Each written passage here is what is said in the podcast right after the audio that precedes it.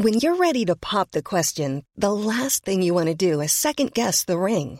At Bluenile.com, you can design a one-of-a-kind ring with the ease and convenience of shopping online. Choose your diamond and setting. When you find the one, you'll get it delivered right to your door. Go to Bluenile.com and use promo code LISTEN to get $50 off your purchase of $500 or more. That's code LISTEN at Bluenile.com for $50 off your purchase. Bluenile.com code LISTEN.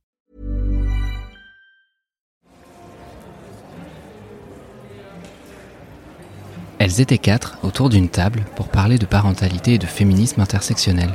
Elles étaient quatre, et face à elles, à la Cité Fertile et sur Twitch le 27 août dernier, vous étiez nombreuses à les écouter et à les questionner, ces activistes, ces artistes, ces mères qui tentent d'éduquer leurs enfants dans une société sexiste, raciste, homophobe, validiste.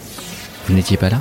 Pas de panique. Cette discussion, vous pouvez la retrouver en podcast, tout comme la conférence qui l'a suivie sur les utopies féministes, ce même soir à la Cité Fertile. Comment élever des graines de féministes intersectionnelles Clémence Boyer, rédactrice en chef de Daronne, la verticale parentalité de Mademoiselle, tend le micro à trois activistes pour trouver des éléments de réponse. Bonne écoute.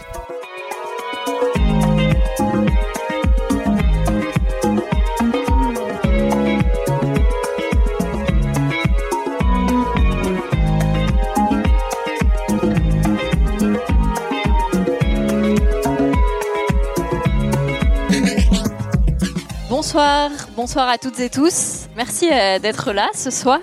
Euh, je m'appelle Clémence Boyer, je suis la rédactrice en chef de Daronne. Et bah, comme son nom vous l'indique peut-être, c'est une verticale qui parle de parentalité féministe sur le magazine Mademoiselle. Et euh, même si c'est mon, mon, boulot d'écrire au quotidien sur la parentalité, j'ai quand même chaque jour un petit peu d'autocensure, comme si j'avais une petite voix dans ma tête qui me disait la parentalité, euh, bon, c'est quand même un peu un sujet chiant. Euh, c'est un truc de mamoun. Euh, qui ça intéresse C'est pas très sérieux comme sujet. Mais en fait, si j'arrive à faire taire cette petite voix, à vraiment y réfléchir sérieusement un peu plus de cinq minutes, je me rends compte que la parentalité, c'est un sujet qui est éminemment politique et qui est éminemment féministe. Quand on parle d'accouchement, on parle de violence obstétricale. Quand on parle de congé parental, on parle de répartition genrée des tâches. Quand on parle d'allaitement, on parle d'injonction et de sexualisation des corps dans l'espace public. Toutes ces questions-là, en fait, elles sont féministes. Et réfléchir ensemble à comment on veut éduquer les générations futures, qu'est-ce qu'on veut leur transmettre, bah, c'est faire société et c'est préparer l'avenir. Et c'est pour ça que quand on a commencé à réfléchir à cet événement, Mademoiselle écrit le futur, euh, on a eu envie d'organiser cette table ronde pour parler de parentalité féministe et de l'héritage militant qu'on veut transmettre à nos enfants. Et pour en parler ce soir, j'ai trois intervenantes passionnantes avec moi, trois mères, trois féministes que je remercie infiniment d'être là. Euh, à ma gauche d'abord, Priska Ratovonasi, consultante diversité et inclusion, cofondatrice du podcast Les enfants du bruit et de l'odeur et de la librairie inclusive L'Hebdo, et euh, mère de deux filles qui ont 5 ans et 10 ans, mais on en reparlera. ensuite, euh, Marie Durand, cofondatrice du collectif Famille, Famille.s, euh, qui euh, vise à connecter, sensibiliser et faire rayonner les familles LGBTQIA+, et mère de trois enfants de 13, 12 et 6 ans. Voilà. Et enfin, Pila Intika, journaliste et autrice de, plusieurs livres sur le sujet de l'éducation antisexiste, le guide féministe de la grossesse, Fille, garçon, même éducation, et le dernier ouvrage, 30 discussions pour une éducation antisexiste, coécrit avec Elisa Rigoulet, et qui est sorti en mars dernier. Et euh, puis là, tu as aussi euh, deux enfants de 7 et 3 ans. Voilà. Euh, et oui, et petit petit détail, tu es tu es de nationalité finlandaise et donc tu as un regard, un double regard sur bah, la culture française, la culture finlandaise et les différences entre les deux, notamment en matière d'éducation antisexiste. Pour commencer, moi j'avais une, une première question qui était euh, est-ce que devenir mère a changé quelque chose à votre engagement militant ou à votre féminisme? Alors pour ma part, euh, c'est ce que je disais tout à l'heure, je crois que je suis née euh, féministe. J'ai vu à 30 ans, à, une maladie de mon fils, des, des, vraies différences de traitement entre leur père, parce que je suis maman de trois enfants avec un avec un premier mari et puis après donc à 35 ans je, je suis euh, euh, je suis partie vivre avec ma, ma, ma compagne et puis à 35 ans justement, bah là j'ai découvert, enfin j'ai vraiment eu envie en fait d'ancrer ce féminisme dans la réalité par mes engagements, par mes choix de vie aussi. donc je dirais plutôt à 35 ans. Ben, pour moi, c'était euh, quand je suis tombée enceinte, effectivement. Euh, là, c'est, j'ai vraiment senti une urgence euh, pour les questions euh, d'égalité, pour euh, tout ce qui est des inégalités de genre. déjà par rapport au traitement des femmes enceintes, des, des pères qui ont aucune place dans, l'expérience de la grossesse, et d'ailleurs les autres configurations familiales, on n'en parle même pas. Euh, et effectivement, j'ai senti vraiment une, une grande urgence euh, qu'il faut, euh, il faut traiter la grossesse déjà et les projections qu'on peut avoir pour euh, euh, ce que c'est d'être une fille ou ce que c'est d'être un garçon ou une mère ou un père. Il faut vraiment commencer à les interroger de manière très efficace.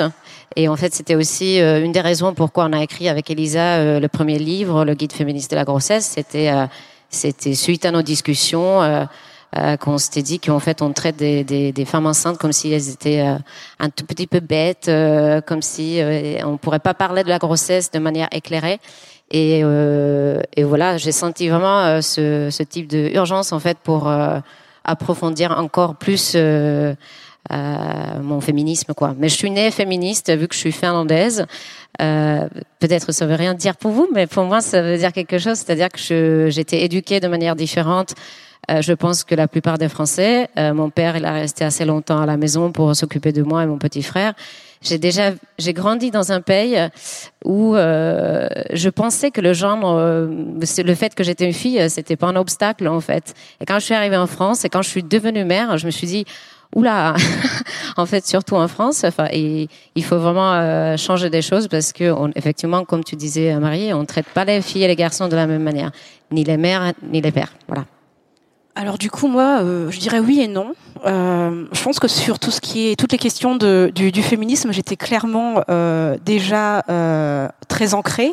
Ma grand-mère pour son époque, avait déjà divorcé, s'était remariée, c'était la première femme commissaire de police. Donc, ouais, je venais d'une famille où les questions sur les droits de la femme étaient quand même quelque chose d'important et qui était juste.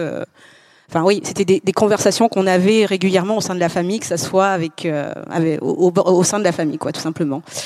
Après, quand j'ai commencé euh, à m'interroger déjà sur le fait de vouloir être mère, j'ai commencé aussi à me questionner sur la place en fait de mes enfants, filles ou garçons, en fait, dans cette société. Et durant ma grossesse, je me suis clairement aperçue que, ouais, qu'il y avait entre, entre les réflexions que j'avais et la réalité, c'était deux mondes, en fait. Parce que dès la grossesse, on voit tout de suite, comme tu disais tout à l'heure, Clémence, euh, on n'avait pas le même rôle, mon mari et moi, en fait, au sein de notre, grossesse, oui. Euh, j'avais euh, les médecins s'adressaient à moi uniquement. J'avais la responsabilité, on va dire, des rendez-vous. J'avais la responsabilité de, de, la maternité, d'avoir une bonne grossesse, d'être épanouie. Et lui, clairement, bah ouais, c'était génial qu'il soit là, quoi. Waouh, super. Il fallait lui donner un petit cookie parce qu'il était présent. Et euh, ouais, je, me suis rendu compte qu'entre nos discussions qu'on avait euh, avant, avant de, penser à avoir des enfants et, la réalité, que ce soit au niveau médical, euh, et dans la vie de tous les jours, ouais, je me suis clairement posé les questions du, féminisme euh, et, d'être une mère féministe pour mes enfants. Et Priska, tu me disais tout à l'heure, avant qu'on démarre la conférence, euh, que tu avais ressenti aussi une urgence par rapport à tes engagements euh, antiracistes euh, quand tes enfants étaient nés et quand ils ont grandi. Est-ce que tu, tu veux nous en dire plus? Oui. C'est ce que je disais tout à l'heure.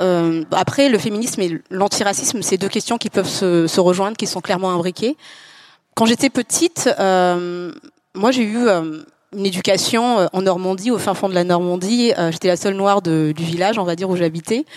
Et les problèmes de racisme, c'était des choses bah, que je connaissais en fait et que je pouvais faire avec, je pouvais gérer une fois que je suis devenue mère, je me suis dit mais ouais non, j'avais pas envie en fait que mes enfants vivent la même chose que moi. J'avais pas envie que qu'à cette époque en 2011 pour ma première fille qu'elle puisse revivre ces, ces traumatismes, on va dire, et qu'elle puisse les gérer de nouveau. Donc à partir du moment où j'ai eu mes enfants, euh, c'était clairement une urgence de devoir faire quelque chose. Je pouvais le gérer en fait pour moi-même, mais c'était clairement une grande panique pour moi après euh, de me dire mais comment elles vont vivre ça? Est-ce qu'elles vont avoir les mêmes traumatismes? Elles vont devoir gérer les mêmes choses? Comment ça va se passer à l'école? Comment ça va se passer dans la société? Euh, Ce monde n'est clairement pas fait pour elles en fait. C'est ce que je me suis dit. Et c'est à partir de là aussi euh, que j'ai commencé à, à mettre des, des, choses en marche hein, pour pouvoir bah, essayer de pallier à tout ça. Alors on, va reparler de ça des, des, engagements. Je voulais juste vous préciser, alors à la fois à vous euh, qui nous regardez euh, sur la chaîne Twitch de Mademoiselle et en même temps à, vous qui êtes là euh, avec nous à la Cité Fertile, il y aura un temps de questions pour les intervenantes à l'issue de, cette discussion dans voilà une, quarantaine de minutes. Donc si vous avez des questions, si euh, leurs réflexions vous font naître des idées chez vous et des envies, gardez-les bien dans un coin de votre tête pour pouvoir les poser. Ensuite, il y aura un micro qui, circulera dans la salle. Euh, alors justement, on parle d'actions à mettre en place. Est-ce que vous avez eu l'impression, alors soit dès le début, soit euh, plus tard quand vous avez eu des prises de conscience, de mettre concrètement des choses en place pour élever des enfants féministes ou pas? Et si oui, quoi? Alors pour ma part, c'était euh, pour, pour, compléter ce que j'ai dit tout à l'heure. La différence entre mon féminisme de, de 0 à 35 ans et de 35 ans à 40 maintenant 41 bientôt, euh, c'est euh, la déconstruction que j'ai faite à partir de 35 ans. C'est-à-dire qu'à partir de 35 ans, j'ai posé un nouveau regard sur ma vie, sur euh, mes, automatismes, euh, sur euh, sur des réflexions que je pouvais me faire, sur mes comportements et euh, dans l'analyse. Je suis arrivée dans l'analyse de, en fait, pourquoi je dis ça à ma fille, pourquoi je le dis pas de la même manière à mon fils. Euh, et je l'ai pas fait toute seule, hein, je l'ai fait avec ma compagne qui m'a qui m'a amené aussi à poser ce regard, avec le collectif aussi. Euh, c'est juste devenir observateur, observatrice en l'occurrence, de, de, de ce qui est engrammé en fait, dans le vocabulaire, dans le ton qu'on emploie pour s'adresser à sa fille, euh, par rapport à son fils. Euh, c'est vraiment des automatismes. Et c'est là en fait que moi j'ai changé de, j'ai basculé dans mon féminisme.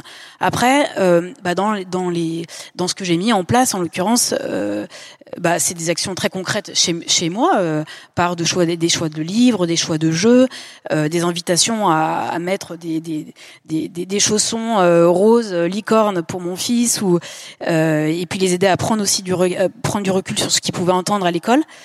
Euh, après, dans mes actions, bah, c'est clairement la, création du collectif famille, euh, avec l'idée d'amener dès le plus jeune âge, c'est-à-dire d'inviter à 3 ans, 4 ans, 5 ans à réfléchir à qui on est, alors avec bien sûr des jeux ou d'autres, mais à qui on est pour se connecter au plus vite à notre singularité, et pas comme moi je l'ai fait, passer à côté de sa vie pendant euh, pendant un paquet d'années. Euh, et, et, donc euh, derrière, bah, c'est un peu le même sujet que le féminisme, euh, à mon sens, c'est-à-dire euh, bah, nos singularités, vivre ce qu'on est, euh, s'autoriser à vivre, et puis dire aux autres, bah en fait, c'est pas ok quoi. Et, et, voilà, donc, donc les actions concrètes, et là nous on est heureuse aujourd'hui dans le collectif, bah, c'est qu'on on accompagne ces familles et, et, du coup les enfants à ça, parce que parce que les cours d'école c'est pas c'est pas toujours très gai quoi. Ouais, on, on, va en reparler un petit peu de la place de l'école et de comment, en tant que euh, mère féministe, euh, on interagit avec euh, bah, l'équipe éducative, les autres enfants, les parents des autres enfants. Euh, mais je ne sais pas si l'une de vous, Prisca ou, ou, Pila, voulait réagir sur les, les actions con concrètes euh, avec bah, ces enfants. Bah moi, je peux dire de ma part que dès que je savais que je vais avoir un garçon, tout le monde, déjà, tout le monde voulait savoir si je vais avoir une fille ou un garçon. Et la question était posée à moi, euh, pas forcément à mon conjoint. C'était tout le temps euh, est-ce que je préfère d'avoir une fille ou un garçon euh, Est-ce que je voudrais avoir une fille ou un garçon Est-ce que j'ai un fille ou un garçon je, je trouve ça aberrant qu'on me pose cette question tout le temps, tout le temps, tout le temps. Et quand j'ai su que c'était un garçon, tout le monde, c'était comme une, une, vague des stéréotypes qui commençaient à sortir des bouches de, de, de tout le monde. Ah mais c'est génial, tu vas pouvoir jouer au foot avec ton fils. Enfin, des trucs vraiment, euh, c'était hallucinant en fait. Et du coup, euh, même avant accoucher, en fait, euh, j'avais décidé qu'en fait, euh, je vais avoir un garçon, mais en fait, je, je veux qu'il qu valorise tout ce qui est considéré d'un point de vue sociétal dit féminin, c'est-à-dire euh, l'empathie, euh, tout, tout, ce type de valeurs. En fait, c'était hyper important pour moi et j'avais parlé déjà aussi avec mon conjoint que je, je veux qu'il qu qu comprenne qu'il n'y a rien de dévalorisant en fait euh, dans les dans les caractéristiques du féminin. Et euh, quand il était né, effectivement, euh, enfin, on lui a acheté un poupée assez tôt. Euh, il s'est occupé vachement de son poupée, et voilà. Et ça, c'était bien évidemment problématique dans le parc parce que tout le monde pensait que c'était une fille. Et quand, mais c'était un bon moment aussi de commencer des discussions avec les gens pour dire, ben non, c'est un garçon, pour que ça soit problématique qu'un garçon joue avec une poupée. ça crée de l'empathie chez l'enfant, fille ou garçon, quoi. Enfin voilà. Et euh, donc du coup ça c'était vraiment euh, j'ai décidé qu'en fait euh, d'être consciente de ce que la société propose euh, pour euh, les garçons pour développer euh, leur identité et essayer de, de faire des propositions que la société ne propose pas. Donc la poupée notamment ou des des, des, d'expression des émotions, etc. Ce genre de choses. Et après, effectivement, quand on, parlait des livres, euh, des livres euh, féministes, heureusement qu'aujourd'hui, il y en a, il y en a beaucoup. Mais j'ai aussi fait beaucoup de lectures critiques avec lui plus tard, c'est-à-dire que on a euh, mes enfants, j'ai deux enfants, ils sont tous les deux malheureusement aimés par exemple les petits ours bruns qu'on trouve dans toutes les crèches, etc. On peut pas les éviter. Et d'ailleurs, en fait, j'ai trouvé que c'était, je trouve que c'est un bon moyen en fait de lire ces livres et poser des questions aux enfants.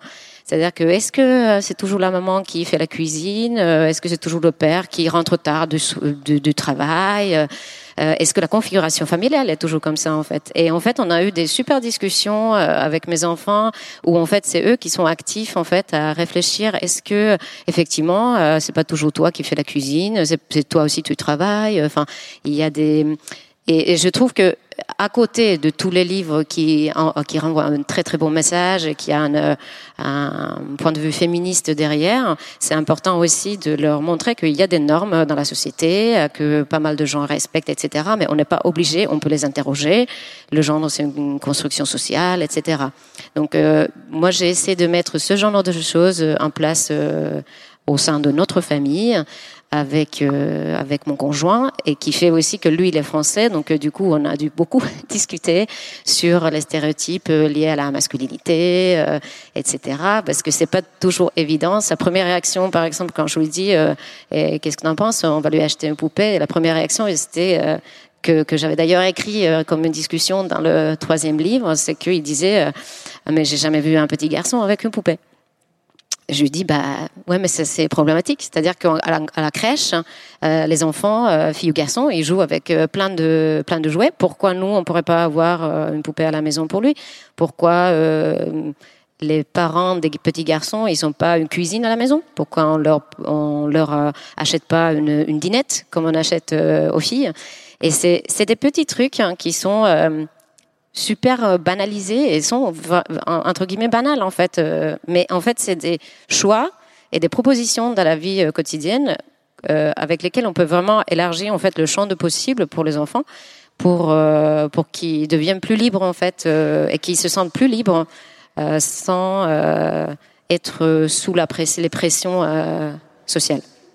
Je te vois réagir, Prisca. Ouais. Alors, moi, de mon côté, c'est euh, c'est avant tout euh, une discussion, hein, beaucoup de discussions avec euh, avec mes filles. Et euh, ce qui est le plus important pour moi, c'est qu'elles se laissent pas définir par les autres, en fait, avant tout. Euh, qu'elles puissent se définir elles-mêmes, se chercher euh, elles-mêmes, essayer de réfléchir sur ce qu'elles veulent être, ce qu'elles décident d'être. Et ça, surtout pour des enfants racisés, en plus, c'est quelque chose de très important parce qu'on est souvent enfermé dans une, euh, une espèce de enfin, on est mis dans des cases. Enfin, voilà, elles sont mises dans des cases déjà, et je leur dis, c'est vraiment important de réussir à vous définir par vous-même. Euh, ne serait-ce que sur la maternité, elle a 10 ans, mais on discute déjà sur euh, le fait de vouloir ou non des enfants, sur euh, euh, sur les livres qu'elle voit, sur les sur les dessins animés qu'elle peut voir, euh, les interactions avec les amis. On, se questionne aussi sur pourquoi un tel a dit ça, pourquoi un petit garçon l'a tapé deux trois fois par exemple à l'école et, euh, et que que la maîtresse dise non mais c'est normal, c'est un petit garçon. Bah, je lui dis bon bah écoute, donne-lui un autre coup et puis ouais, moi j'encourage la réponse. Et puis tu lui diras à la maîtresse bah c'est normal je suis une petite fille. Donc tout simplement. Donc c'est vrai qu'on discute beaucoup sur les choses qui, qui se passent. Et, et, je les pousse aussi à s'interroger euh, même sur mon modèle en fait sur ma vie à moi euh, ne serait-ce que ma vie de couple. Euh, c'est important aussi que nos enfants puissent nous questionner parce qu'entre les théories, ce qu'on raconte et ce qu'on peut nous-mêmes en fait faire au sein de la maison, euh, voilà, j'explique je, à mes filles que je suis pas 100% déconstruite, que j'ai vécu et je vis encore dans cette société, qu'à travers euh, mon éducation ici, euh, j'ai aussi intégré énormément de choses.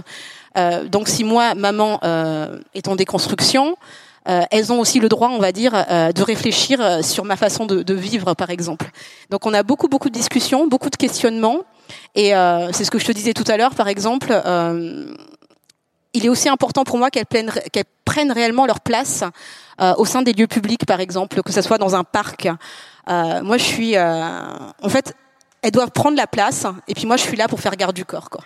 Vraiment. Elles vont jouer au parc euh, bah, parce qu'on voit aussi comment en fait les petits garçons euh, prennent la place euh, au sein d'un parc on doit crier sauter partout. Une cour, de, une cour de récré, une cour de récré partout. Et bah, sauf que je peux pas rentrer dans la cour de récré. Dommage. Donc je vais au parc quoi donc voilà. Et, et, je les pousse en fait à, à prendre la place là où elles sont à, à pouvoir interagir et avoir le droit aussi hein, euh, bah, de faire ce qu'elles veulent et ne pas de rester dans un petit coin, être propre, soit jolie, soit voilà. Donc c'est une question de d'assurance et d'assumer aussi ses choix et de questionner euh, les choses au quotidien. Ouais, je voulais rebondir sur ce que tu disais parce que je crois que déjà euh, donner à voir à nos enfants que nous-mêmes on est encore en déconstruction et qu'on questionne son positionnement dans une société, qu'on questionne la société et qu'on n'a pas la vérité, qu'on est en chemin je crois que c'est aussi une façon de leur dire, bah, en fait, vous avez droit de nous questionner, de questionner la société et de vous questionner sur votre positionnement. Et, déjà ça, en fait, cette posture, c'est de dire, vous avez votre, c'est à vous de trouver votre juste place, en fait, ce qui est juste pour vous. Et donc, vous êtes premièrement responsable de ça. Après, à nous, bien sûr, en tant que parents, de, de, bah de, de, de vous amener peut-être à penser un peu autrement parfois, surtout quand il commence un peu l'adolescence. Mais, euh, mais déjà ça, je, je rebondis là-dessus parce que je crois que c'est vraiment, en fait, c'est incarné. Mm. Euh, avant de dire, c'est incarner euh, le questionnement, le pas de côté. Euh. Est-ce qu'il y a des moments où vos enfants ont mis le doigt sur des contradictions? Ouais, je pense, ouais. Est-ce que vous voulez en parler ou? Alors, moi, c'était clairement pas. Euh, bon, je donne des, des exemples où c'est pas moi clairement qui était à l'intérieur, euh, mais ma petite fille, par exemple. Une euh, ah non, tu, elle a porté des contradictions voilà, d'autres personnes. Voilà. Donc, euh, c'était avec son papa. Euh, mais, mais en fait, ça montre à quel point c'est violent aussi, euh, malgré qu'on puisse lire énormément de livres, enfin qu'on puisse réfléchir sur des choses. elle s'est retrouvée à l'âge de 9 ans en vacances avec la famille. Donc c'est important aussi de, se dire qu'on n'est pas tout seul dans nos éducations, on est aussi en interaction avec des gens à l'extérieur. Euh, ils font un jeu du verre d'eau. En fait, elle, était assise à table, ils discutent, et, euh, et, son petit cousin, enfin son grand cousin, lui sert un verre d'eau. Et, euh, et elle dit non, j'en veux pas. Donc il lui sert le verre d'eau, il continue. Et puis il joue comme ça. Donc là, il y avait deux cousins, mon mari et ma fille. Donc il y a trois garçons autour de la table et il continue à lui servir. Et en fait, au bout d'un moment, elle s'énerve parce qu'elle en veut pas de ce verre d'eau. Donc elle prend le verre d'eau, elle le tire, donc ça met de l'eau partout et elle se fait disputer par papa. Voilà. Donc on lui dit, on lui parle de consentement, on lui parle de, mais en fait, on a eu du coup une, une petite dispute là en se disant mais tu te enfin là, je dis mais pourquoi t'as fait ça? Pourquoi tu la disputes? Elle En fait, là vous êtes trois garçons, elle est toute seule là. Là aujourd'hui c'est un verre d'eau. Mais demain ça peut être quoi? Et qu'est-ce que tu montres à tes neveux, enfin à tes petits neveux aussi? Qu'en fait, on peut forcer quelqu'un à faire quelque chose. Euh, aujourd'hui, il avait 12 ans. Il fait ça avec un verre d'eau, mais ça peut être de l'alcool, ça peut être n'importe quoi, en fait. Et là, à ce moment-là, euh, elle a fait la tête à son papa pendant plusieurs jours, et je lui ai donné tout à fait raison. c'est de se dire, elle s'est retrouvée toute seule en tant que fille, avec trois garçons, dont son père, et en fait, pour une histoire de verre d'eau dont elle n'en voulait pas, il en fout partout, et elle se fait disputer. Enfin, voilà, ça paraît petit, ça paraît pas grand-chose, euh, et, avec mon mari, il m'a dit, mais attends, c'est bon, il a compris, mais il a fallu trois jours d'explication pour qu'il comprenne. Et ma fille lui a fait la tête pendant trois jours jusqu'à ce qu'il vienne s'excuser. Et elle avait clairement raison. c'est vrai qu'en fait, euh, pour apprendre à nos enfants le consentement, ça commence là. C'est-à-dire, euh, et très très tôt en fait. C'est-à-dire de, de, leur faire comprendre où sont leurs limites en fait. Qu'en fait, ils ont le droit de dire non. En fait, il faut le respecter, le non. Euh, pas le. Enfin, par exemple, en France, on aime beaucoup dire euh, en tant que parent, en tant qu'adulte, euh, dire aux enfants fais-moi un petit bisou, fais-moi un bisou, allez viens faire un bisou avant de partir, etc. Bah, en fait, si l'enfant n'a pas envie de faire bisou, bah, il a le droit de dire bah non, je n'ai pas envie de faire un bisou. Voilà. Et en fait, c'est à ce moment-là, en fait, c'est avec des petits gestes comme ça qui, comme tu disais, hein, finalement paraissent extrêmement banals, mais en fait, c'est avec ces petits trucs-là qu'on leur montre justement comment il faut réagir. Qu'est-ce qui est accepté, qu'est-ce qui n'est pas accepté? Est-ce que, le, est-ce que j'ai le droit de dire non? Est-ce que j'ai le droit de prendre la place? Est-ce que j'ai le droit de, de crier? Est-ce que j'ai le droit de, euh, d'être sale? Enfin, enfin tout, tout, ce genre de choses que les études même prouvent aujourd'hui que euh, même à l'âge de, des enfants qui sont à la crèche, on ne les traite pas de la même manière. C'est-à-dire les, les, chez les garçons, hein, on accepte beaucoup plus les colères. On parle des colères déjà. Hein. Enfin, c'est la vocabulaire dont, dont, on a parlé déjà. Euh, on parle des colères et pour les filles, on parle des caprices, comme s'il y avait tout de suite euh, une manipulation euh, euh, inclue dans, les expressions des émotions. Et en fait, ça commence très tôt. Et heureusement qu'aujourd'hui, il y a des, des études qui le montrent parce que c'est en tout cas entre nous, je pense que c'est quelque chose qu'on a, on a toutes constaté et qu'on on sait que c'est comme ça. Mais aujourd'hui, il y a des études qui le prouvent aussi, euh, qui est plus facile donc du coup à expliquer aux autres que effectivement, euh, enfin, la notion du pouvoir aussi, euh, c'est à partir de 4 ans dans plein de pays différents, peu importe des cultures, les, les garçons ou les filles associent le pouvoir à la masculinité, quoi. Mm. Après, ce que vous dites, ça m'évoque deux choses. C'est que, un, il y a la question du binôme parental. Euh, C'est-à-dire qu'à un moment donné, forcément, ça ouvre des discussions dans le, dans le couple. Et puis après, il y a la question de la tribu autour, de qui éduque euh, les, les, enfants. Parce que quand on dit, euh, bah, tu as le droit de dire non, quand on te dit, viens faire un bisou avant de partir, bah, du coup, ça veut peut-être dire à la grand-mère, euh, bah, en fait, c'est ok si elle te dit non pour le bisou. Euh, donc euh, du coup, forcément, ça va impacter le dialogue avec la grand-mère, qui est souvent la mère. Donc on imagine ce qui peut jouer aussi. Et, et là, euh, et, et, là, bah, c'est viscéral. Hein. On peut vite partir dans, mais attends, en fait, c'est comme ça. La société d'aujourd'hui, c'est ça. Sauf que pour eux, c'est pas ça. Et donc tout de suite, on arrive sur des discussions qui peuvent, qui peuvent être assez sensibles. Euh, et, et, sur la question que, que tu évoquais, moi j'ai eu euh, sur, la question de d'être face à ces contradictions parfois. Moi j'ai eu le coup sur un, un, livre, un des livres qui est là d'ailleurs, où euh, mon fils a collé sur le mot féministe euh, un jour égaliste. Un jour où il était pas très pas très heureux, un peu en colère, voilà. Et, euh, et, et, bon, bah, derrière cette question, pourquoi est-ce qu'on peut pas parler d'égaliste plutôt que féministe euh, En tant que tel, ça pouvait être intéressant. La façon de le faire était un peu, un peu, un peu décalée, mais en tout cas, la discussion était ouverte et euh, c'était assez intéressant. Bon, il a 13 ans et donc forcément, il va aller me chercher là où ça va, là où moi ça me touche, et là où de l'autre côté, euh, puisqu'on est donc une famille, enfin, le, le, on est séparé avec le père, bah, là où de l'autre côté, bah, c'est sûr qu'on me colle cette étiquette féministe. Et les enfants, ils vont, ils vont chercher là où ça, là où ça fait mal. Donc euh, bah, ça nous pousse à aller, euh, encore une fois, re-questionner, rediscuter et, et avancer. C'est effectivement ça, c'est d'être à l'écoute de ces enfants qui est le plus difficile et qui est euh, la seule façon finalement de, de, de, créer de dialogue avec les enfants. On peut pas les éduquer de manière euh, dogmatique, de leur dire là tu vas prendre une poupée, tu vas jouer avec une poupée, ou toi tu vas faire de la motricité en tant que fille, c'est obligatoire. c'est pas du tout ce que, enfin souvent j'ai l'impression que quand on parle de parentalité féministe, euh, on a l'impression justement que c'est euh, quelque chose extrêmement dogmatique, euh, quelque chose qui rajoute encore plus de culpabilisation pour les parents, etc. Et de poids sur les mères aussi, parce que comme surtout, on sait que c'est encore la, la, charge parentale repose principalement sur les mères, ça peut exactement. être une nouvelle injonction à en plus, euh, voilà, non seulement être une mère bienveillante, euh, voilà, et en plus une mère féministe. Exactement, parce qu'aujourd'hui, on, on, considère malheureusement encore que l'éducation, c'est le travail des, des mères, en fait. Et ça, c'est justement ça, c'est un truc qu'il faut absolument changer. Euh, il faut euh, inclure les conjoints, les conjointes dans l'histoire. Qu'il y a, s'il y a deux parents dans l'histoire, hein, d'ailleurs, des configurations familiales sont très euh, larges aujourd'hui. Mais c'est vrai qu'en fait, c'est ça, le fait de d'être à l'écoute à l'enfant, je pense que c'est c'est le boulot le plus difficile en tant que parent parce que effectivement, ça nous demande, comme vous avez dit déjà, il faut qu'on s'interroge nous-mêmes en fait tout le temps. Et c'est à l'adolescence. Moi, mes enfants sont encore petits, donc euh, je suis pas encore là, mais je sais qu'ils vont me mettre euh, face à moi-même euh, très très vite. Vous l'avez dit toutes les trois. on n'est pas seul en fait à participer à l'éducation des, enfants.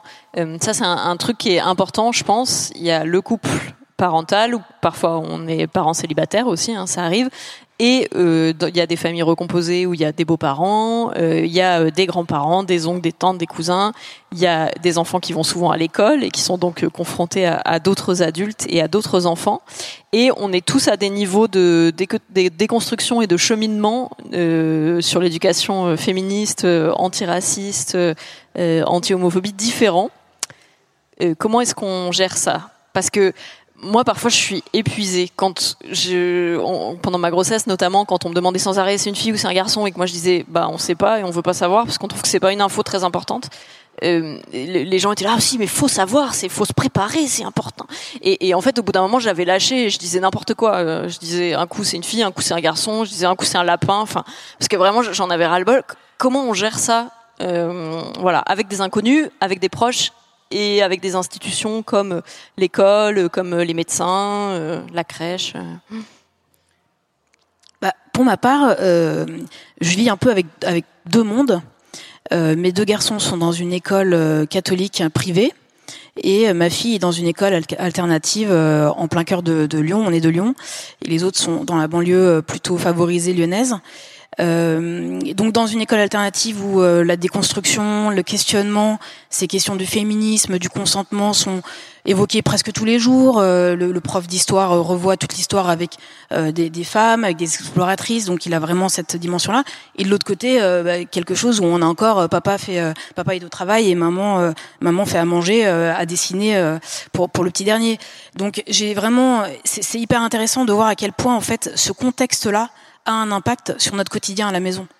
Parce que euh, ce qu'on va dire euh, ou les questions qu'on va apporter sur ces sujets-là, ils vont être euh, retoqués souvent euh, par par les, les, garçons, surtout par l'aîné.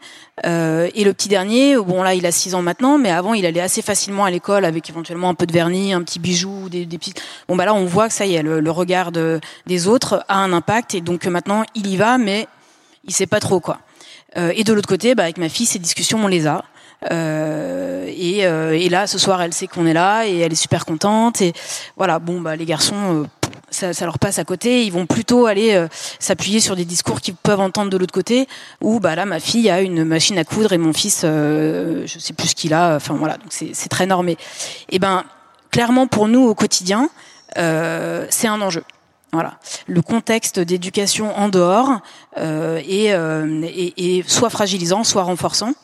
Et à l'inverse, on voit hein, que dans cette école alternative, où tous ces enjeux de déconstruction, euh, bah, il y a certains enfants qui, euh, qui ne l'ont pas chez eux.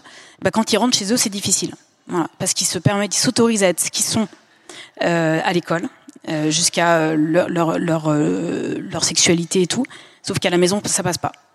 Donc pour les enfants, cette dissonance cognitive, elle est parfois dure à vivre. Elle est dure à vivre en, en tant que parent, mais ça c'est notre choix. Et puis, mais pour les enfants, c'est aussi pas forcément pas forcément simple. Bah, je, moi, je pense qu'en fait, effectivement, euh, ce qui est épuisant pour les parents, c'est parce qu'on a l'impression que c'est que notre responsabilité. C'est ça le problème, en fait, c'est que nous, qui sommes des gens éduqués, qui ont des moyens de s'acheter des livres, de s'éduquer à nous-mêmes à la maison, etc., il y a plein de gens qui n'ont pas ces moyens-là, en fait, qui peuvent pas, en fait. Euh, et, et c'est pour ça qu'en fait, il faudrait que dans les écoles, ils mettent en place des formations pour les enseignants, pour les enseignantes, etc., pour justement que ça ne devienne pas un un, truc épuisant que pour les parents et surtout pour les mères, tu vois. C'est, c'est vraiment, euh, il faut euh, mettre en place des initiatives euh, de, de niveau d'éducation nationale. Et je vois par exemple des différences entre la France et la Finlande, c'est qu'en Finlande, moi je, je pensais que c'était dans tous les pays européens que c'était toujours pareil, c'est que moi, quand j'étais petite, quand j'étais à l'école, on a appris à, à, travailler le bois en tant que fille ou garçon. Euh, on a appris à coudre. On a appris à faire à manger à l'école. Enfin, ah oui, on avait des cours d'éducation ménagère. Oui, tout à fait. Euh, même, euh, enfin, à repasser les, les, draps, ce que je fais toujours pas, mais bon, bref. Enfin, il y a plein de trucs comme ça, en fait. Et c'est que ici, quand en parlant avec les Français, que j'ai compris qu'en fait, ah non, ici, c'est pas du tout le cas, mais ça a existé, mais que pour les filles.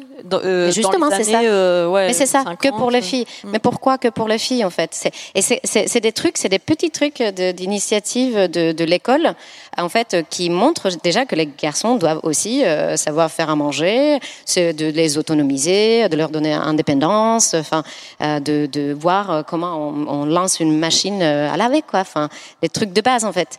Et, ça, c'est effectivement quelque chose qui, je ne sais pas si on devrait le mettre en place en France, forcément comme ça, mais en fait, c'est des trous euh, de, l'éducation en fait euh, euh, ici. Alors, moi, je reviens un petit peu sur ce que tu as dit tout à l'heure, le fait aussi de, de, dire euh, que le parent euh, ne devrait pas être seul euh, pour, pour s'occuper de l'enfant, on va dire, à l'école. Alors moi, j'ai le problème inverse en tant que femme noire, euh, c'est plutôt l'inverse en fait, c'est de se dire que l'école est sachant, c'est mieux que moi comment éduquer mes enfants. euh, c'est mieux que moi parce que moi forcément, euh, bah, je sais pas, j'ai, peut-être pas les bons codes. Euh, je viens peut-être d'une autre culture, donc il faut qu'on m'apprenne bien la culture française euh, pour mes enfants. Euh, peut-être que j'éduquerai pas bien, j'aurai une maltraitance. Enfin, je dis tout ça parce que par exemple, quand je vais chez le pédiatre avec ma fille euh, qui avait à l'époque trois ans, euh, j'arrive chez le pédiatre. Alors, faut savoir qu'à Madagascar, on ne, pratique pas l'excision, hein, donc rien que ça. J'arrive chez, le pédiatre, la première chose qu'elle demande, allez, pas la première chose, j'exagère, au bout de cinq minutes, elle demande à mes filles, elle me dit, on va, regarder vos, filles, on va regarder euh, en fait l'intimité, la vulve, elle, appelait ça la zézette à l'époque, enfin quand elle, et elle, veut déshabiller ma petite de trois ans et, celle de 8 ans à l'époque. Donc elle veut, donc elle force la celle de trois ans. Au bout d'un moment, je dis non, elle la force clairement. Euh, parce que bien sûr, derrière tout ça, elle se dit, femme noire, excise ses enfants. Elle se demande même pas de quel pays, enfin, quels sont les pays qui pratiquent l'excision. Voilà. Donc, euh, du coup, enfin moi j'ai été choquée. Euh, ma fille de 8 ans s'est mise à pleurer. Elle voulait pas qu'on. Et donc pour elle c'était encore plus plus bizarre en fait. Comment ça elle veut pas Donc elle a, elle a vraiment très insisté. Elle a dit la prochaine fois. Alors on fait pas ça pour la grande tout de suite, mais la prochaine fois. Bah, bien sûr, je suis parvenue jusqu'elle a fait à mes enfants. Euh, mais voilà, c'est de se dire il y a toujours ce doute de la maltraitance, ce doute. Euh, où on va mettre, on va dire, le nez tout le temps, euh, on va remettre en question l'éducation du parent, on va remettre en question les capacités du parent, de l'enfant. Donc quand je vais à l'école euh, de mes filles, par exemple, euh, on a vraiment euh, des comportements des enseignants qui sont clairement problématiques, quoi. Donc je n'ai, enfin, pour moi, l'extérieur est quand même, enfin, très agressif. On va mm. dire. Euh, et, mes enfants le sentent parce qu'il y a une dissonance aussi euh, cognitive justement euh, sur la façon dont les enseignants, les autres adultes se comportent vis-à-vis -vis de leurs parents, de leur mère surtout parce que mon mari n'est pas noir. Donc de se dire comment les autres adultes se comportent vis-à-vis -vis de leur mère et vis-à-vis d'elle aussi. C'est parce que ce qu'on me dit à moi, on le fait ressentir aussi régulièrement à mes enfants. Cette criminalisation, par exemple, un truc tout bête, ma fille perd son, son stylo parce que c'est une copine qui lui a pris et la maîtresse lui dit mais il n'y a pas de ça ici. Chez nous, il n'y a pas de ça. Mais y a chez pas nous, quoi chez qui Il n'y a pas de ça ici, de quoi Et lui dire non, on vole pas chez nous ici. Mais chez vous, l'école est à vous. C'est chez vous. En fait, ce qu'elle veut, ce qu'elle veut me dire par le chez nous, il n'y a pas de ça. C'est pas chez nous à l'école. C'est que chez nous, dans notre culture, il n'y a pas de ça. On vole pas. Euh, donc en fait, la, la, petite fille a rendu le stylo en disant ah je dis ah il n'y a pas de ça chez vous. donc voilà. Il y a plein de petites choses comme ça en fait où euh, où il y a des injonctions, il y a des choses qui se jouent en tant que parents racisés et où clairement euh, l'éducation, euh, l'école, euh, les institutions euh, prennent la place et savent et sont des sachants et, et, le mmh. parent euh, est forcément maltraitant, mauvaise éducation, mais les enfants devant les écrans à toute la longueur de journée s'occupent pas des, des, devoirs ou s'en occupent trop, euh, ou alors instrumentalisent les enfants. Enfin, il y a toujours quelque chose qui va pas du moins. Mais ça, c'est vrai. vrai. Ouais. Je suis d'accord. C'est vrai que euh, moi, moi, je le vois, hein, puisque le, j'ai, avant j'étais dans la norme, et puis je suis plus dans la norme. Et il y a comme une fragilisation en fait. Euh, C'est-à-dire que ben c'est une femme qui est partie avec une femme. En plus, ça s'est bien su et tout, ça a été bien compliqué. Donc, euh, un regard différent en fait. Euh, donc en plus, euh, bah, son fils il vient avec des bijoux et y a, c'est vrai qu'il y, a une fragilisation de son rôle parental à partir du moment où on n'est pas dans ce qui est le référentiel du d'un couple parental dit normal quoi. et ça c'est hyper fragilisant parce que déjà c'est pas simple d'être parent. Je pense qu'on le sait. On n'a pas de mode d'emploi, mais là en plus euh, bah, on a aussi ça à gérer et, et, donc le regard de la société. Et le, là, euh, l'école là-dessus, sur tous ces sujets-là, euh, il y en a, il y en a beaucoup qui font des démarches personnelles pour se former, ouais, les enseignants. C'est ce que j'allais dire, c'est que c'est très hétérogène en fait, selon les enseignants, leur volonté personnelle de faire du travail de dessus ou pas. Exactement. Mmh. Et c'est pas encore assez porté et par les, les, les, écoles en tant que telles et par euh, clairement euh, l'État et les institutions quoi.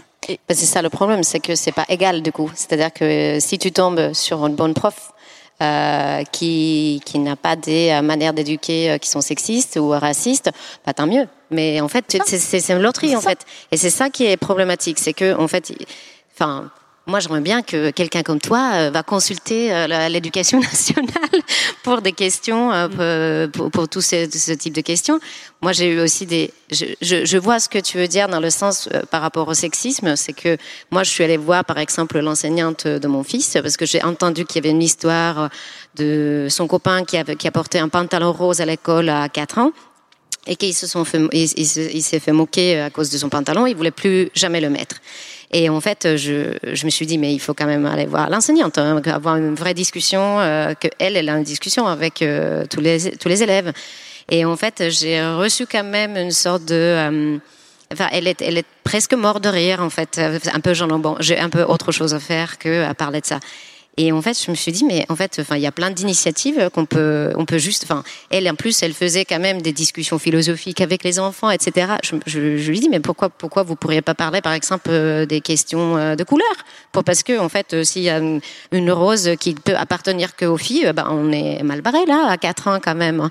Enfin, s'ils ont pas, mon fils, il n'avait pas le droit d'utiliser un feutre rose, etc. Enfin, c'est quand même les, les enfants apprennent ce que nous on leur apprenne, et si les gens autour acceptent euh, ce type de comportement, euh, ce type de, de, paroles, par exemple, euh, que ce soit raciste, que ce soit sexiste, que ce soit dégradant et dévalorisant, bah ils apprennent qu'en fait, ok, donc c'est comme ça que je dois être. Il faut que je me mette dans le bon chemin entre guillemets qui est conduit par quelqu'un, par la société, par la norme. Je, rebondis un peu sur ce que ce que vous racontez tous les trois. Bon, c'est bien sûr bah, très choquant ce que ce que ce que tu racontes, euh, Priska. Est-ce que toi, tu as le sentiment de devoir protéger tes enfants? Est-ce que tu as mis des trucs en place pour les bien protéger? Est-ce que tu dois rattraper le coup après bien, bien, sûr, en fait, je je parle énormément, par exemple. Euh, enfin, après sur tout ce qui est question de racisme, des petits, les enfants, on, en parle dans le podcast hein, d'ailleurs. Hein, c'est le sujet du podcast. C'est c'est clairement euh, des tout petits, les enfants. Euh, voit en fait euh, les, les, différences, voit en fait euh, et, et, intègre aussi les stéréotypes et les préjugés dès tout petit. Euh, quand je discute avec des mamans, par exemple, euh, que ce soit sur Insta ou, euh, ou sur les autres réseaux, c'est à trois ans que les premières agressions racistes arrivent dès dès la toute petite enfance à l'école primaire, hein, dès la première année de maternelle. Hein. donc il faut en parler avec les enfants. Il, faut expliquer. Il faut pas dire, oh bah moi, non, moi, enfin moi du moins, je, je dis qu'il faut pas attendre que cette agression arrive. Euh, ma fille, oui, ça s'est passé à 3 ans, ça s'est passé à 4 ans, à 5 ans, à 6 ans, à 7 ans, à 8 ans, à 9 ans, à 10 ans. Ça arrive et c'est dans son quotidien. C'est pas une fois dans la journée ou une fois l'année scolaire. Hein. Euh, c'est plusieurs fois dans la journée parfois et, et, et, et on peut faire autrement que de, que, que, de lui en parler et de donner des, des, des stratégies aussi. Euh, donc c'est aussi une charge, euh, une charge raciale pour le parent, mais c'est une charge aussi pour l'enfant, parce qu'en fait, euh, elle n'a pas une enfance sereine. Elle, elle, doit penser à chaque fois à, à des comportements que les autres euh, auront à, envers elle. Par exemple, ces histoires de cheveux, euh, de toucher les cheveux des gens. Je me dis, mais tu vois, là, si je m'approche de toi et que je te mets la main dans... Tu vois Voilà. Forcément, Juste un mouvement de recul, ouais. Bien sûr, parce que ton corps t'appartient, le consentement est encore là. C'est de se dire, on ne touche pas les gens comme ça. On a on a, on a des règles sociales qui font qu'on va pas se mettre à, à, toucher les gens, toucher le ventre, toucher les cheveux, toucher. Voilà. Donc ma fille, depuis toute petite, bah, c'est ce qu'on fait. Puis des fois, il y a des gens. Une fois, j'ai surpris la maîtresse à parler. Elle avait ma fille à côté, puis c'était son chien en fait. Elle était là tranquillement en parlant à quelqu'un d'autre. Et ma fille, elle pouvait pas bouger du genre. Elle la tenait pour la, lui caresser la tête. Et bah, moi, j'ai touché la tête de la dame.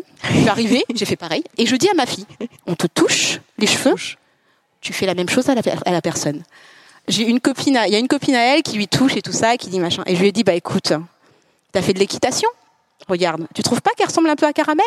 Sa queue de cheval. et ben tu fais pareil, parce que ce qu'elle te raconte sur tes cheveux, que ça fait mousse, que ça fait si, ben en fait si tu passes des heures à lui expliquer, ta copine, elle a beau être ta copine, elle va mal le prendre. Parce que oui, il va falloir qu'elle fasse attention aussi à comment les autres vont ressentir le fait qu'il l'agresse. Oui, parce qu'il l'agresse, mais elle va devoir faire attention à bien les emballer dans un petit paquet cadeau pour leur dire excusez-moi mais vous m'agressez là. Donc j'explique à ma fille en fait tu vas pas leur expliquer, tu lui fais la même chose, l'effet miroir. Tu vois, elle fait ça, t'arrives, tout sourire et tu lui fais la même chose et tu fais la, chose quand elle t'animalise sur les trucs, tu fais bah oh, c'est pour ça qu'on appelle ça queue de cheval, ça fait la même chose que mon poney. Ben voilà, elle va tout de suite comprendre qu'il y a un petit problème en fait. Et, et les gens parfois ont perdu du temps à leur expliquer. L'effet miroir marche très bien. Et je, donne en fait des techniques comme ça à mes enfants, mais on est obligé d'y réfléchir. Parce que là où sa copine, par exemple, elle est passée à autre chose, ma fille, deux ans plus tard, elle me reparle encore de ses agressions. Et quand on parle à sa, copine, elle s'en rappelle plus. Ma fille, cinq ans plus tard, elle sait encore exactement ce qu'on lui a fait à un moment bien précis. Et c'est important déjà qu'elle puisse en parler. C'est important que je puisse l'écouter. Et c'est important aussi qu'elle puisse essayer bah, de trouver des, des, des, parades, on va dire, à toutes ces petites agressions. Je, merci pour cette masterclass. tu m'appelles quand tu veux. Euh, euh, alors les protéger, euh, le truc c'est que ça se passe quand on n'est pas là? Par contre, euh, questionner, être vigilant sur euh, savoir si ça se passe bien. Euh, nous, en l'occurrence, on, a eu affaire à un peu de harcèlement scolaire pour ma fille. Le, le, dernier, finalement, il est né dans notre histoire, donc j'irais pour, pour, le coup, ça passe plus facilement. Et mon fils aîné, lui, il en parle que à ses très très bons amis pour qu'il n'y ait pas de pour qu'il ait pas de risque. Quand tu dis il en parle, il parle du fait que sa mère est en couple avec une femme? Je suis en couple avec une femme, et voilà. Bah, du, du, fait que je sois féministe, euh, je pense pas qu'il en parle, non. Et, euh, et, et, par contre, pour ma fille, en fait, euh, bah, alors moi, j'ai invité l'école à, à, à, faire appel. Enfin, je les ai mis en contact avec SOS homophobie pour qu'ils viennent intervenir, pas forcément devant les élèves, hein, mais au moins pour accompagner le corps professoral, fin de non recevoir. Euh, là, en l'occurrence, pour le collectif famille, on, on a lancé aujourd'hui un, un, guide très facile, très bienveillant, très reliant, mais juste pour adresser quelques petits mots et ouvrir la, la, le, le, sujet.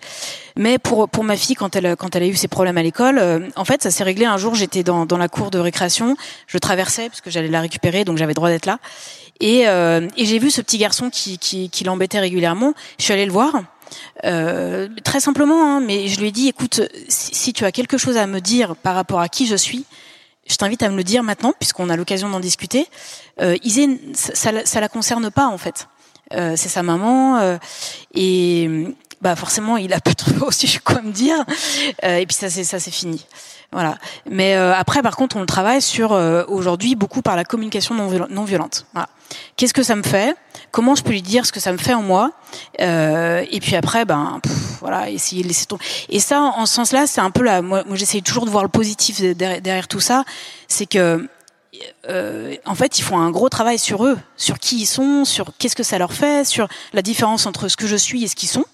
Euh, et c'est quelque chose que moi j'ai pas du tout fait quand j'étais petite. Donc ils ont un petit cran d'avance là-dessus. Voilà. Donc c'est le côté positif, euh, c'est le côté positif de la chose, parmi tant d'autres. Moi, je suis extrêmement admirative. Euh, vous avez plein de ressources euh, avec vos enfants. J'ai l'impression que vous avez une super relation avec euh, avec vos enfants. Vous avez créé un lien, vraiment un lien de communication. Parce que moi, je suis persuadée que c'est le seul truc qui marche en fait, c'est la communication avec les enfants et effectivement de leur montrer comment comment faire. Mais c'est tout. Je pense que c'est difficile. C'est vraiment je pense qu'aujourd'hui, en fait, les parents cherchent toujours euh, une sorte de, de, de, de des guidelines, euh, comment euh, euh, exercer le travail de parentalité. Et en fait, c'est ce qui est difficile de accepter, c'est qu'il n'y a pas des euh, vérités. tous les enfants sont différents, tous les parents sont différents, toutes les relations sont différentes, etc., etc. Et c'est ça qui est difficile dans, dans la parentalité. Après, ce que je voulais dire par rapport à hum, par rapport à ce que tu disais, que tes enfants, ils ont une éducation différente du coup à ce que toi tu as eu, mais moi, par exemple, je vois que je me souviens très bien dans ma, mon, enfance que mon petit frère était le seul garçon du quartier et euh, nous on était des filles euh, il y avait des filles et on avait tous euh, on avait toutes mis euh, des petites jupes. Et un jour il avait je pense 5 ans et il disait ah, mais moi aussi je veux faire partie du groupe je veux mettre une jupe. Et je me suis fait ça toute ma vie que ma mère et mon père ils se regardaient ils se disent pas de problème ok. Et je me suis enfin ça, ça a resté comme une image dans ma tête que en fait ils ont, ils ont, ils ont, ils ont pris une décision, ils ont fait un choix, et ça, ça m'a marqué pour la vie. C'est-à-dire que j'ai toujours pensé que c'est génial. En fait, il a le droit de, s'il a envie de mettre un jupe, il peut mettre un jupe. Et je pense que c'est des choses qu'on effectivement, euh, en tant qu'adulte aujourd'hui, c'est drôle, mais ça, ça a vraiment resté. Et que même si, euh, si, si, si, mon fils euh, veut euh, mettre une jupe, j'aurai la même réf réflexion sans me sentir que je vais être jugée par mes parents pas forcément par l'entourage que j'ai en Finlande, etc. Juste comme une petite anecdote pour dire que effectivement ça va de génération en génération et on peut changer des choses. On, approche de la fin de notre discussion, donc euh, préparez vos questions. Euh, ça va être à vous, votre moment pour briller, et vous aussi euh, sur le live. j'avais j'avais deux dernières questions.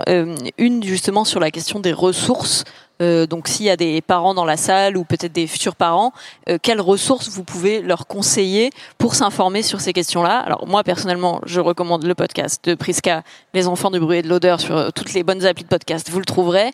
Je recommande aussi les ouvrages de Pila, donc voilà le guide féministe de la grossesse et le dernier 30 discussions sur l'éducation à avoir sur l'éducation pour, pour une éducation antisexiste. Merci.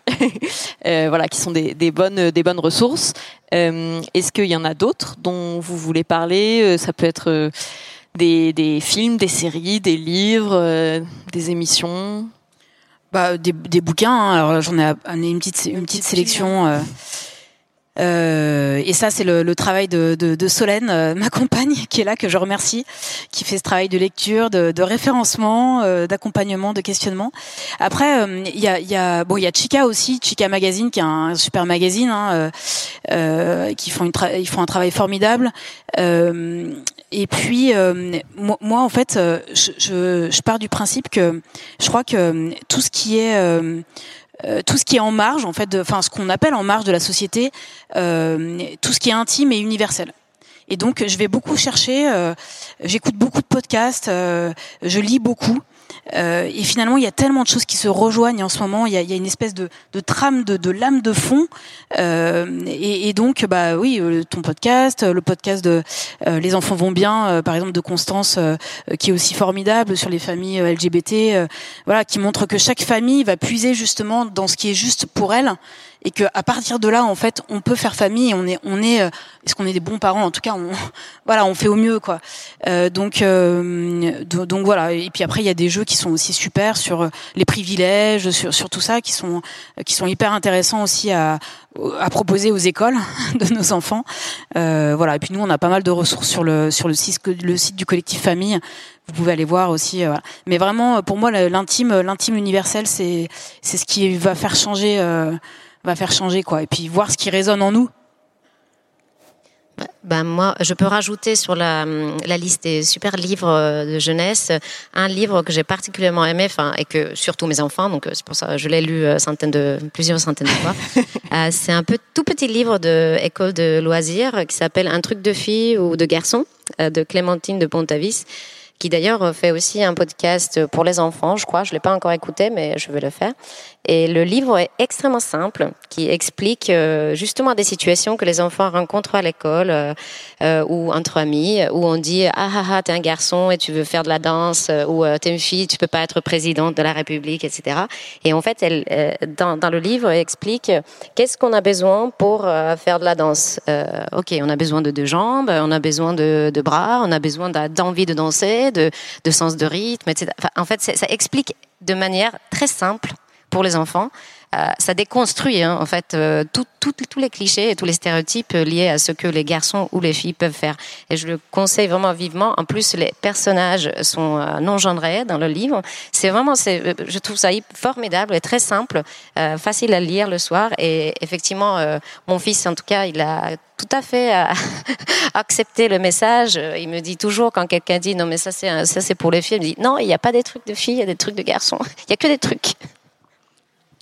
Bah moi, je vais vous conseiller d'aller dans, dans, notre librairie en ligne déjà. Hein. il y a, y a, y a plein de livres. Donc, belle, euh, belle référence. Les enfants du bruit et de l'odeur, hein, qui s'appellera Livre librairie bientôt. Donc là, vous avez des livres, bien sûr, euh, qu'on a sélectionnés nous. Euh, on a des grilles hein, euh, pour voir aussi euh, pour tout ce qui est représentation, parce que c'est pareil en fait. Moi, je suis toujours choquée de voir, par exemple, à l'école, que tous les personnages principaux sont blancs, que en fait, je me dis, mais dans quel monde vivons-nous en fait? Euh, Clairement, c'est normal, ça choque personne que tous les jouets sont blancs, euh, tous les personnages principaux sont blancs, mais, mais les autres, ils sont où? Ils sont là, mais on les voit pas. À force de pas voir les couleurs, on voit pas non plus les gens. Donc euh, voilà, donc c'est vrai que je fais. Ou alors, ou alors on les voit quand il y a le sujet à traiter. Voilà, c'est ça, exactement. Ou le sujet à traiter, ou alors Kirikou, c'est ce que je dis, le syndrome Kirikou. On s'en est tapé du Kiriko. Traumatisme. Donc voilà, c'est de se dire aussi, bah ouais, euh, présenter euh, d'autres imaginaires hein, pour pouvoir ouvrir les champs des possibles, mais euh, à tous les enfants, parce que pour les enfants blancs qui, qui, qui n'ont accès qu'à ça, qu'est-ce que ça leur, ils, se construisent quoi dans leur dans, dans leur imaginaire à eux aussi. Donc c'est vraiment pour tous les enfants euh, de présenter d'autres modèles, d'autres histoires, d'autres récits, ne pas avoir un regard autocentré. Euh, je trouve que c'est, enfin, c'est la moindre des choses qu'on peut faire en tant que parents euh, pour pouvoir proposer autre chose à nos enfants. En fait, c'est que nous-mêmes déjà d'aller s'interroger, tout simplement, euh, d'aller regarder la bibliothèque de ses enfants et de compter. Ah ouais. Non, mais ça c'est le truc que je dis toujours. Regardez la bibliothèque de vos enfants et, et regardez les personnages, regardez ce qui est dit en fait, et puis ça va vous dire aussi un petit peu où est-ce qu'on en est. Euh, et puis après, euh, dans, dans tout ce qui est, euh, il y a le compte Mon fils en rose de Charline qui est que j'aime beaucoup moi que je que Sur je Instagram, suis. Voilà, exactement. Euh, alors j'ai un, un podcast que j'aime beaucoup aussi euh, que j'écoute. Euh, alors là, ça vous questionne aussi pas mal. Bah, c'est sur les questions du féminisme. hein. Euh, c'est le cœur sur la table. Euh, je sais pas si si vous connaissez. Ouais, de C'est celle qui fait, euh, Victoire Toi sur la- Lyon, ouais, voilà, euh, c'est ça. chez Binge Audio. Voilà. Donc je trouve que c'est c'est intéressant. euh, ça permet de se questionner. euh, les podcasts c'est sympa parce qu'on peut faire plein de- des milliards de choses et en fait en même temps, euh, quand on n'a pas toujours du temps de cerveau disponible, euh, ça passe comme ça. Et puis il y a deux trois trucs qu'on peut qu'on peut attraper. Euh, et puis après écouter les gens en fait tout simplement, discuter entre nous, euh, savoir euh, aussi entendre. Euh, entendre réellement ce que ce que les autres disent, ça, je pense que c'est important. Ça permet aussi à montrer à ses enfants de, de se dire bah ouais, on peut ne pas être d'accord, mais c'est bien d'entendre la parole de l'autre, que ce soit pas toujours les mêmes qui qui, qui est la parole. Voilà. Ouais, Merci beaucoup. Euh, ma dernière question du coup avant de, passer aux, questions du public, c'était euh, c'est une question sur laquelle on pourrait écrire des thèses. Du coup là, je vais vous demander un petit peu de synthèse parce que il nous reste deux minutes globalement euh, et pas deux minutes par personne. hein. Voilà, donc c'est très court, mais en quelques mots, pour vous, c'est quoi votre rêve de société pour les adultes de demain? Oh là. Égalitaire et libre pour les enfants. Qu'ils puissent devenir ce qu'ils veulent, ou ce qu'elles veulent euh, être. Bah, déjà, on est dans une urgence climatique, donc euh, je pense que re- revoir les modèles, hein, euh, re- repenser un petit peu les choses que nous vivons aujourd'hui, parce que en fait, euh, le climat va mal. Je, suis un peu défaitiste là, mais il n'y a pas que le climat qui va mal. En fait, il y a énormément de choses. Et on parle du monde d'après depuis, j'ai entendu ça depuis tout le confinement, mais moi je le vois pas ce monde d'après, on le réfléchit même pas en fait. Bah moi, euh, ce serait d'inviter euh, chacun dès le plus, chacun, chacune dès le plus jeune âge à se connecter à sa singularité, à vraiment à ce qu'il est ou ce qu'elle est profondément. Et je pense que si on arrive à faire ça, on, on va résoudre un certain nombre de problèmes qui sont parce que si on est bien, on peut se connecter aux autres et donc on se connecte euh, aussi à notre planète, quoi. Donc euh, voilà, je crois que c'est c'est vraiment ça, euh, se connecter à ce qu'on est et s'autoriser à être ça. Euh, euh, c'est même pas s'autoriser en fait, c'est être ce qu'on est quoi, et pas être, pas être construit dans un truc euh, qu'on nous propose qui qui, qui n'est pas ce qu'on est quoi. Voilà donc euh, et ça j'y crois et moi j'ai la conviction qu'on est dans ce moment de métamorphose et que bah on a la chance de le vivre et de pouvoir contribuer et donc euh, et donc j'y crois. Mais faut y aller. Collectivement aussi. Génial. Est-ce qu'il y a des questions du coup peut-être sur sur Twitch ou pas? Je me tourne vers Anthony qui a, qui a le micro. Il y a une question sur Twitch. C'était euh, pourquoi est-ce que les femmes enceintes sont considérées comme stupides par certains médecins?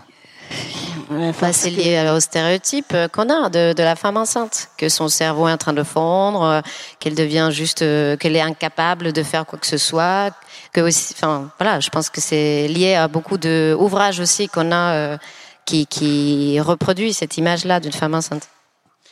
Alors clairement, moi j'ai pas la réponse. Je suis pas une encyclopédie, donc euh, non, je, devrais peut-être euh, interroger pourquoi. euh, ouais.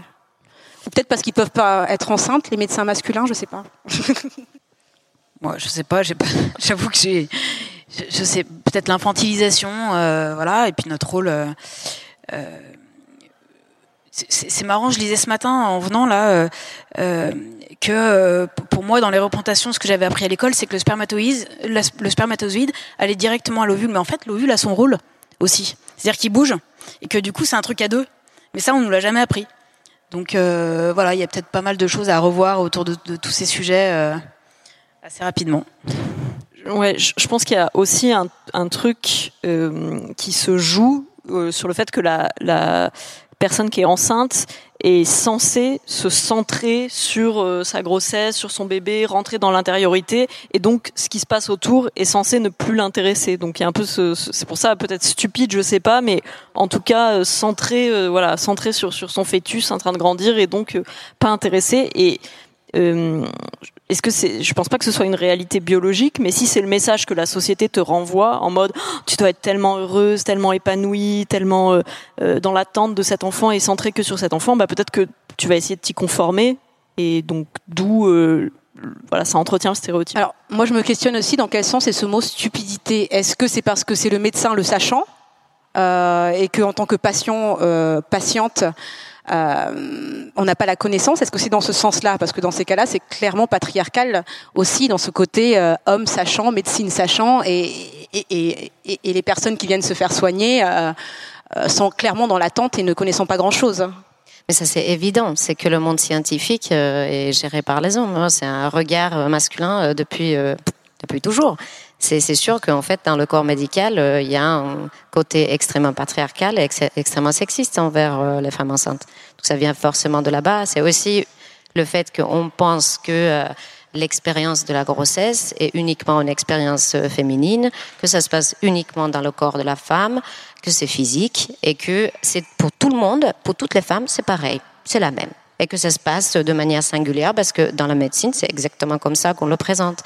Et en fait, justement, toutes les questions euh, euh de côté euh, de, de, de, pour parler de la grossesse de, comme une expérience sociale ou psychique, c'était c'est assez inexistant. C'était une des raisons pourquoi on a écrit le premier livre, justement parce qu'on on, s'est dit mais on peut pas être les seuls qui se posent ces questions-là ou qui qui vivent dans ce monde qui nous entoure. C'était tellement, il y avait un clivage énorme par rapport à comment on était traité à la maternité par les médecins ou comment ce qu'on lisait euh, dans les ouvrages euh, sur la grossesse. Ça correspond pas du tout à la réalité, en fait.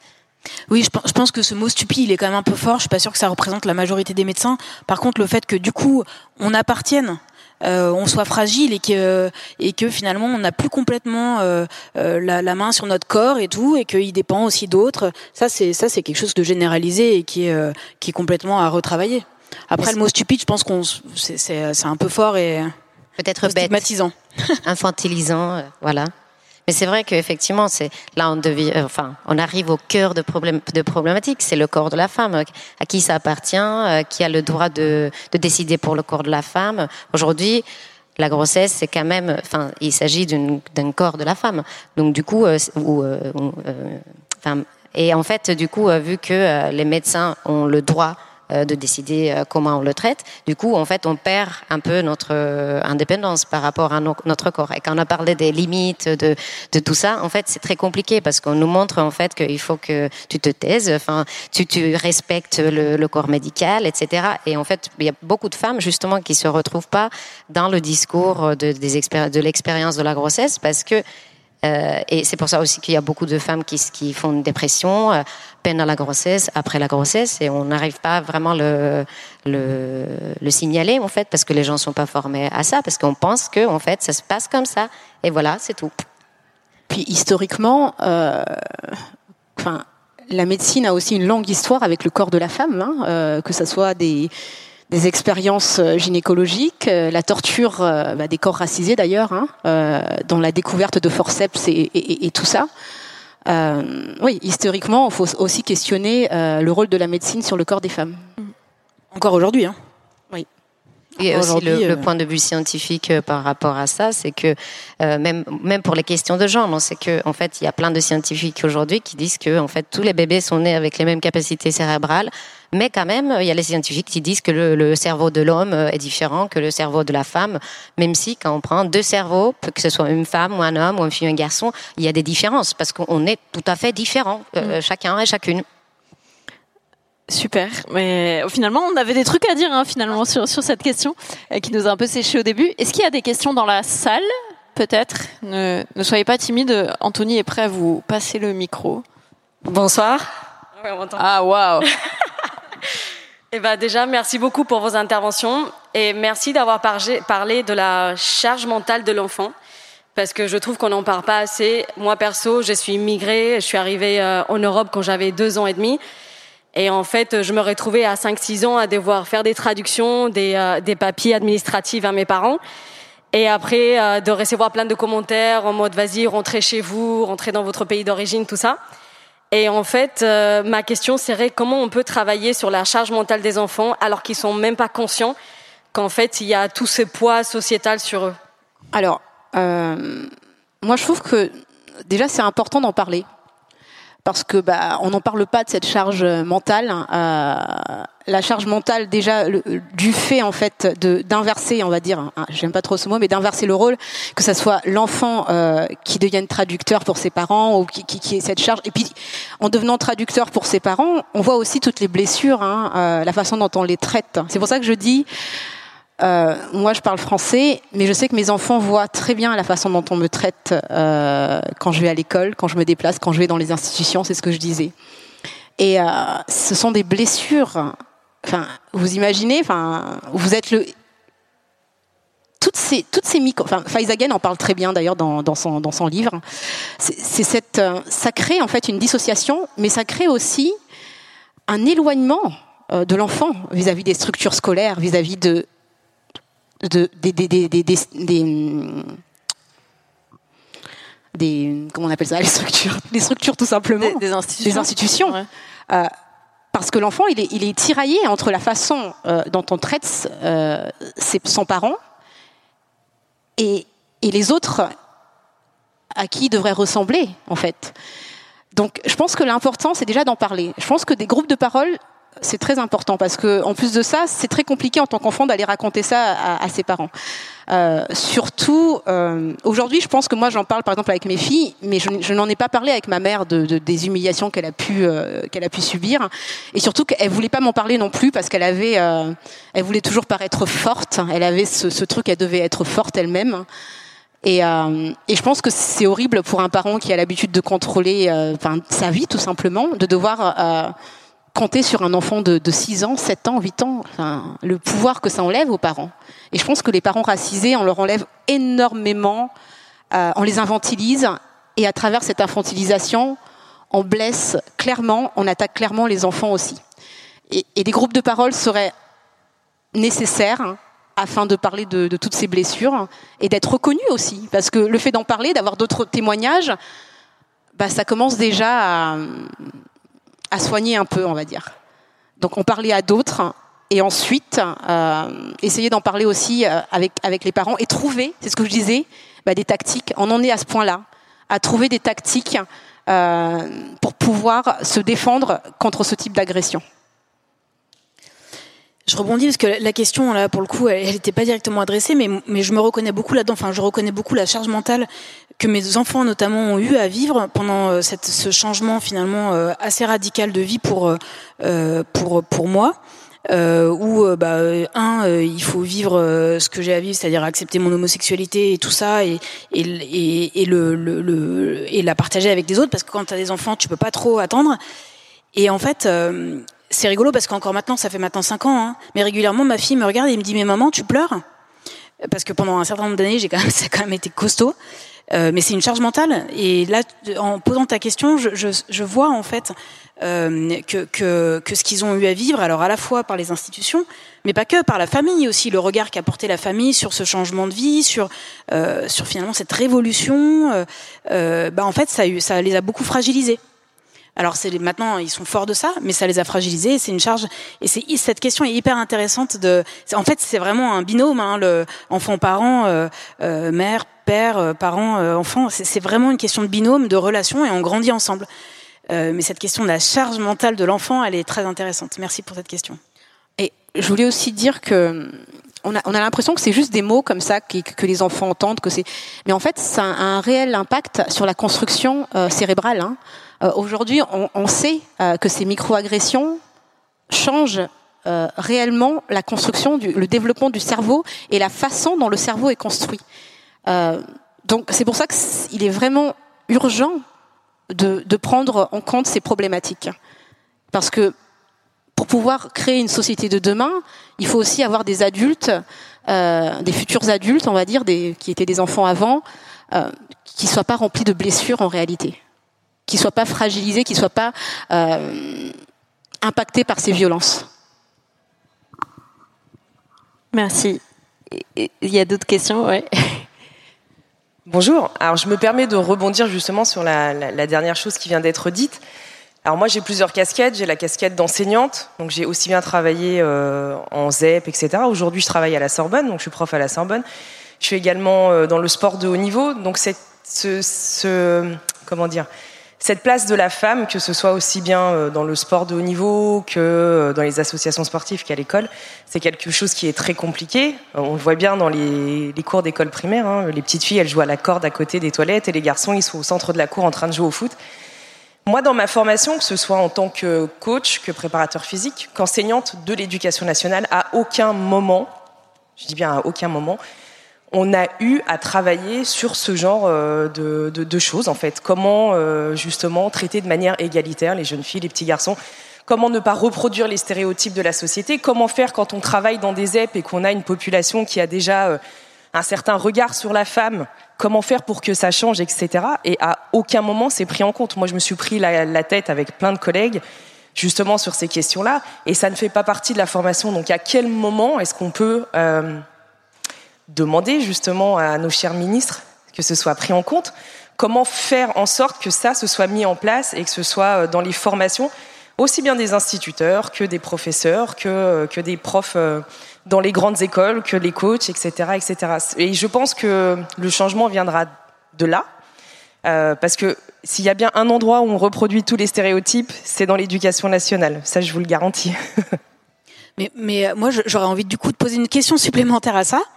C'est euh, mais est-ce que vous vous rendez compte que si on pose ces questions, ça va inviter chacun et chacune à se poser la question de ce qui vit chez soi?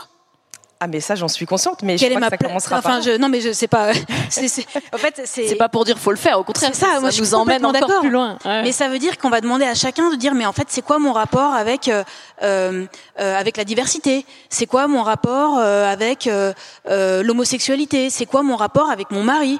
Quelle est ma place? Mais en fait on parle du coup de, de nous de, de l'homme de la femme qui est derrière.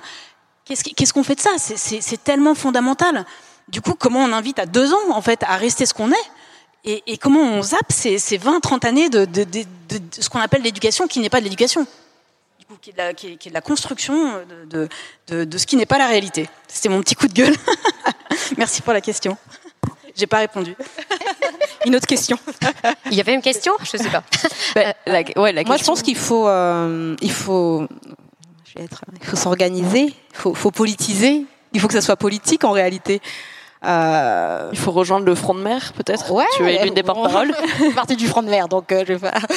Non, mais il faut que ça soit, faut que ces questions soient politisées. Donc, euh, ouais, je pense qu'il faut, parce que même en réalité, euh, on a aussi derrière ce tout, tout, ce qui se passe un petit peu à l'école. Enfin, je, je, vais, je, vais, revenir de, de mon côté de, de, parents. On a l'impression que le parent, c'est la mère, la, la chiante euh, qui, qui, vient au truc d'école et qui est jamais content que son enfant soit. Non, mais voilà. Encore une fois, le féminisme, c'est aussi ça. C'est comment on traite les mères en fait. Qu'est-ce que la mère C'est la, la, chieuse en fait, comme d'habitude, la femme, la chieuse. Vraiment. Quand elle... donc du coup, il y a rien de politique là-dedans. Il y a juste une nana qui s'interroge sur le comment on éduquerait son enfant.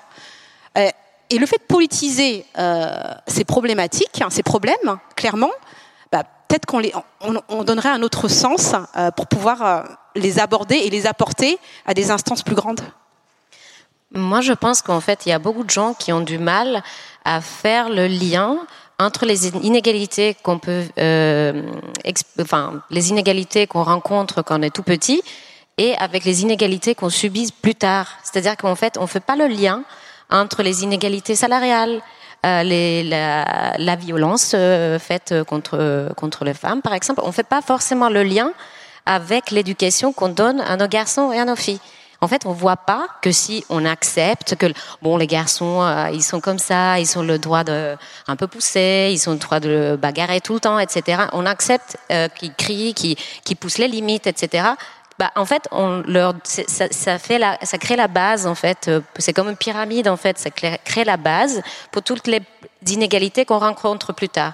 Et je pense que les parents, euh, tous les parents veulent du bien à leurs enfants, je pense. Enfin, euh, la majorité des parents, on va dire comme ça. Et en fait, si on leur explique qu'en fait, enfin, si tu as une fille, par exemple, et tu dis que bon, ta fille va peut-être faire le même métier que ton fils pourrait faire, mais elle va pas gagner autant d'argent parce que si euh, elle va, enfin, parce qu'il y a toujours une possibilité qu'elle va avoir un enfant et la société la pénalise pour ça, par exemple. Du coup, si on lui explique qu'en fait, tout ce genre de questions, en fait, on peut en parler dès le tout début de la vie, en fait. Je pense que c'est, en fait, je pense qu'il y a plein de gens qui, qui comprennent pas, en fait, que c'est la source de problématiques. Et comme tu disais, qu'en fait, euh, la, maternité, c'est quelque chose qui est extrêmement banalisé. Et aussi, on considère encore que l'éducation, c'est le boulot des mères. Donc du coup, en fait, euh, il faut aussi inviter, mais activement, euh, les hommes euh, dans, euh, dans cette discussion, parce que c'est effectivement extrêmement politique et extrêmement sociétal. Et aussi, les hommes, il faut qu'ils viennent activement, en fait, pour changer des choses. Bon, bah débrouillez-vous avec ça. Vous avez, vous, attendiez une réponse, vous avez une question, un truc de politisation, et puis. Euh, non, mais il y, a quand même un truc, c'est se relier. Euh, c'est-à-dire que, mm. euh, en fait, il y, a un contenu aujourd'hui qui est juste incroyable. Les podcasts, les comptes Instagram, c'est vraiment avec une qualité. Hmm les livres. Les livres. les, et puis, et, les, et puis les, chansons et tout. Il y a quand même, il y a, il y a une production aujourd'hui, une créativité qui est dingue et on a accès à tout ça. Donc comment est-ce qu'on peut devenir allié de chacune des causes? Et par exemple, vous pouvez très bien aller sur le site du collectif Famille. Donc, on a sorti ce, ce guide là aujourd'hui et vous inviter à juste mettre le nom de l'établissement de vos enfants et on va leur envoyer ce guide. Et vous verrez, c'est un guide qui est très reliant. On, on, met, on met, juste quelques petites notions. On invite éventuellement à les regarder sur Si tout le monde fait ça, si tout le monde, on va se relier à la cause des autres, je suis sûre que par le bas, nous, chacun d'entre nous, chacune d'entre nous, on va pouvoir aussi faire bouger. C'est cette lame, lame de fond dont je parlais tout à l'heure. Et elle existe. Et puis après, vous allez sur les enfants du bruit de l'odeur, et puis vous allez... non, clairement, on fait aussi du consulting au sein des, des établissements, c'est pour ça. Mais ça rejoint aussi à cette idée, comme, comme on t'a dit euh, avant, que les enfants vont nous interroger nous. C'est-à-dire que si on, leur on les éduque, on leur donne des pistes de, de, réflexion, on leur propose autre chose que ce que la société propose, bah, en fait, en grandissant, c'est eux qui vont proposer, enfin, poser ces questions-là, en fait. Ils vont nous questionner tout le temps, en fait. Ils vont poser des questions aux enseignants, ils vont poser des questions aux parents, ils vont, aux entreprises. évoluer, en fait, et faire développer euh, la société. Enfin, il faut un petit mot d'espoir quand même. Aux entreprises aussi, hein, c'est que forcément maintenant la, la, génération qui arrive sur le marché, en fait, elle pose la question aux entreprises. Mm. Et, euh, et, ça aussi, il y a quand même un pouvoir d'action des, des, des, des, organisations privées qui est importante. Et je crois que cette, là, il y a une génération qui arrive qui va vraiment faire bouger les choses. Donc, à nous si, aider. Si on résume, en attendant que l'éducation nationale intègre dans les programmes de formation euh, des professeurs ces questions-là, on peut déjà individuellement s'organiser euh, à l'échelon local avec les autres parents d'élèves, peut-être de l'école où sont vos enfants, euh, parce qu'on a plus de poids quand on est plusieurs, on a plus de poids quand il y a quelques pères dans le lot parce que ça fait pas euh, ah, leur truc de féministe hystérique là, non là c'est sérieux, là il y a des papas. Donc voilà, ça, ça peut aider. C'est vrai qu'on n'avait pas dit hystérique encore. Ouais, c'est vrai, ça manquait.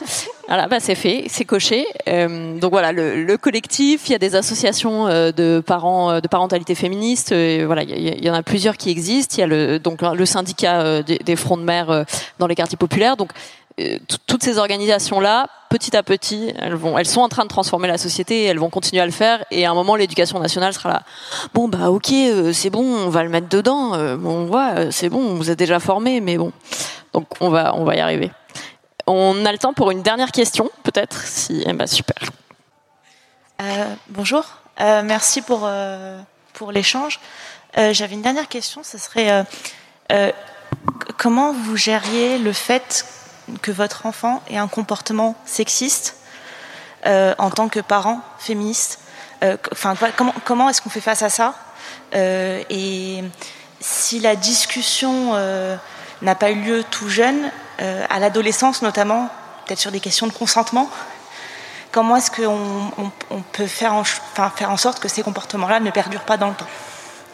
Merci. Donc, comment gérer le comportement sexiste de, son enfant quand on est parent et bah. notamment à l'adolescence, et s'il n'y a pas eu tout ce travail de, discussion et déconstruction avec l'enfant, peut-être parce que soi-même on n'était pas euh, à ce niveau-là euh, quand il était petit, comment on rattrape le coup? Alors je le formule comme ça, hein, mais je sais pas si c'était ça l'idée. Ouais. Bah. Et notamment sur le consentement, hein, voilà, qui était Donc j'aurais dit une troisième fois. Donc ouais, après, je trouve que, enfin, c'est normal en fait. Hein, il n'est jamais trop tard. C'est ce que je vous disais tout à l'heure. On, se déconstruit encore aujourd'hui, donc un adolescent, c'est normal qu'il se déconstruise aussi.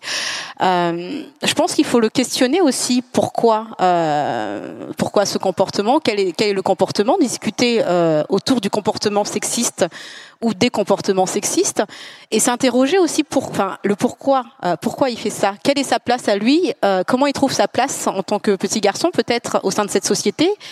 Et euh, qu'est-ce que qu'est-ce qui le pousse aussi? Parce qu'il y a quand même un, c'est ce que je disais tout à l'heure, dans les comportements euh, machistes, c'est avant tout se comparer entre hommes. Quelle est la place qu'on a entre hommes? Euh, Comment on arrive à, être intégré au sein dans, ce groupe d'hommes, on va dire, de dominants? Donc, je pense qu'il y a, aussi énormément de questions à, se poser sur sur la place du garçon, sur, euh, sur, ses faiblesses à lui, par exemple, sur... Euh, parfois, il y a des garçons qui vont avoir des comportements euh, extrêmes, peut-être parce qu'ils ne trouvent pas eux-mêmes leur place et qu'ils vont, faire ressortir une espèce de violence machiste, parce qu'ils ont peur aussi, parce qu'ils sont peut-être entourés d'autres garçons qui, encouragent ça. et je pense que fille comme garçon, en fait, c'est pas le féminisme, c'est pas un truc réservé aux aux, femmes. Hein. C'est, quelque chose qui devrait interroger euh, chaque personne et peut-être le pousser à s'interroger. Euh, et, pousser aussi à en parler au sein de la famille, autour de la famille, parce qu'il peut pas, on peut pas être tout seul à, se déconstruire comme ça. Je pense qu'il faut essayer de commencer par soi, puis s'étendre petit à petit et se questionner, lui apporter justement des podcasts, euh, des choses qui pourraient le toucher, pas des, pas des choses, pas des trucs de nos âges, on va dire, un truc qui, qui l'intéresserait vraiment, quoi.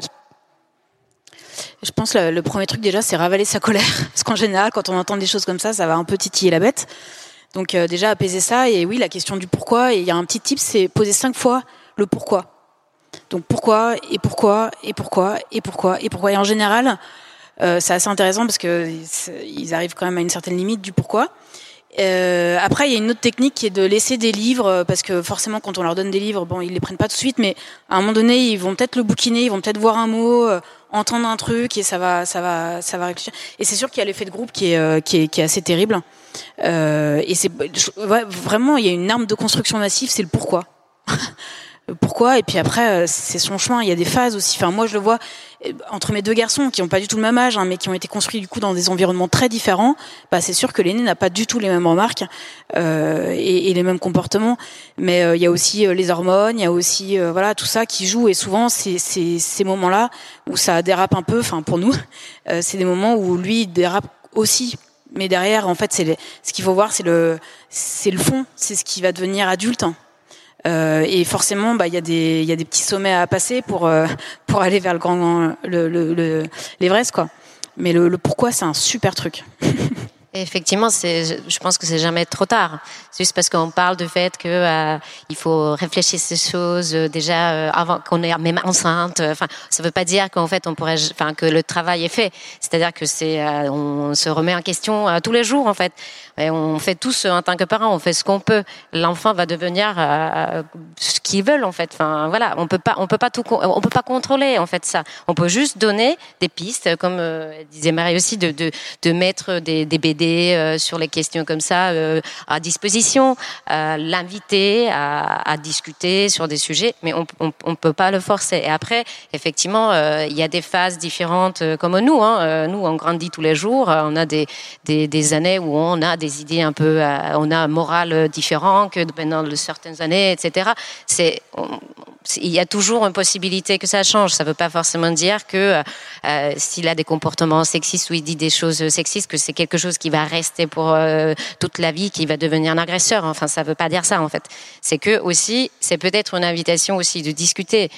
Moi je vois, mon fils il est tout petit, mais euh, mais moi je vois que parfois il me pose des questions un peu, genre, et ça c'est pour les filles ça c'est pour les garçons? Enfin des trucs en fait pour c'est des, sortes d'invitations genre euh, de dire ou euh, moi je veux pas porter ça. Et il attend comment je réagis en fait ou comment son père réagit. Est-ce qu'on est-ce qu'on discute de cette question ou est-ce que ça ça déclenche une émotion etc et comme toi tu disais tout à l'heure euh, quand tu as des ados bah ils vont chercher là où Titi est juste là où ça fait mal et où c'est qu'il va avoir une réaction quoi.